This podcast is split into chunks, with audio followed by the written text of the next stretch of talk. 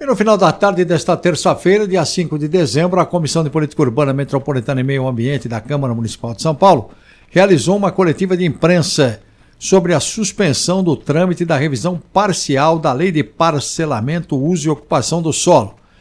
A decisão judicial foi tomada no âmbito de ação popular, em tramitação na 12ª Vara da Fazenda Pública protocolada na Câmara no início do mês de outubro, a proposta enviada pela Prefeitura passou até agora por 27 audiências públicas. O presidente da Comissão de Política Urbana Metropolitana e Meio Ambiente, vereador Robinho Nunes, explica quais serão as providências tomadas pela Câmara.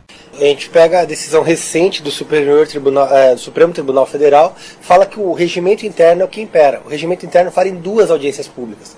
Nós estamos realizando aí mais de 27.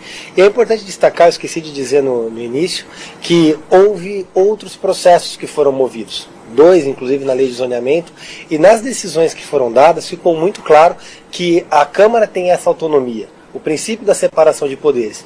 E ainda que a participação pelo sistema virtual, com a, o sistema Teams, que nós utilizamos em todas as audiências públicas, garante a plena participação popular.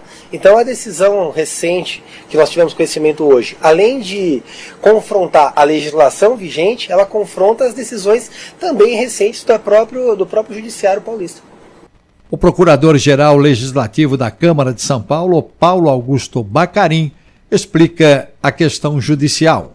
Quanto à argumentação, o Supremo Tribunal Federal ele tem um tema de repercussão geral que, que ele salvaguarda a, o poder judicial, o poder legislativo, e que esse tema impede que o poder judiciário adentre em questões interna corporis do legislativo. Então, a decisão prolatada hoje, essa liminar, ela, ela fere não só uma decisão específica do Supremo Tribunal Federal, como um próprio tema de repercussão geral, que é o tema 1120, que, que salvaguarda a independência do poder legislativo da interferência do poder judiciário nos assuntos interna corporis. O relator da revisão do zoneamento, o vereador Rodrigo Goulart, fala que todas as audiências foram abertas à população a pessoa que questionou sobre a participação, se ela participou de alguma audiência pública. Não há nenhum registro dessa pessoa ter participado, ter trazido a sua contribuição.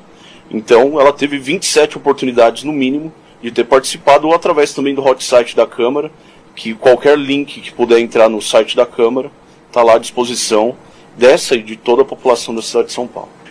Além do que eu já falei, dos 55 representantes eleitos pelo povo da cidade de São Paulo, trazerem as suas contribuições a qualquer momento.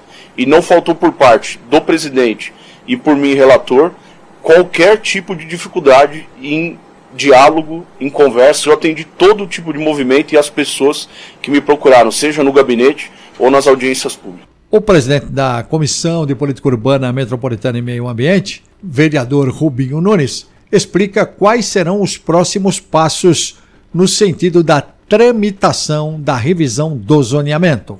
A votação que era prevista para o dia 7, próxima quinta-feira, não mais vai acontecer, então eu prefiro adiar para o próximo dia possível e cumprir as audiências. Então, tão logo é, seja revogada essa decisão, que na minha leitura vai acontecer muito em breve, eu já dou é, continuidade às audiências. Faltavam aí duas audiências, realizo elas, então levamos a votação e estimo que a gente consiga votar entre o dia 19 e 20 de dezembro, segundo turno. Eu vou cumprir as audiências públicas previamente estabelecidas só em novas datas, tanto que já suspendi a de amanhã. Uh, a audiência pública que seria realizada amanhã está suspensa, a de quinta-feira também está suspensa. Tão logo haja reversão dessa decisão no Tribunal de Justiça, eu remarcarei as próximas, essas duas audiências públicas nas primeiras datas possíveis pelo regimento interno, e aí, após a segunda, faremos a votação em primeiro turno. Detalhes no portal da Câmara, sãopaulo.sp.leg.br.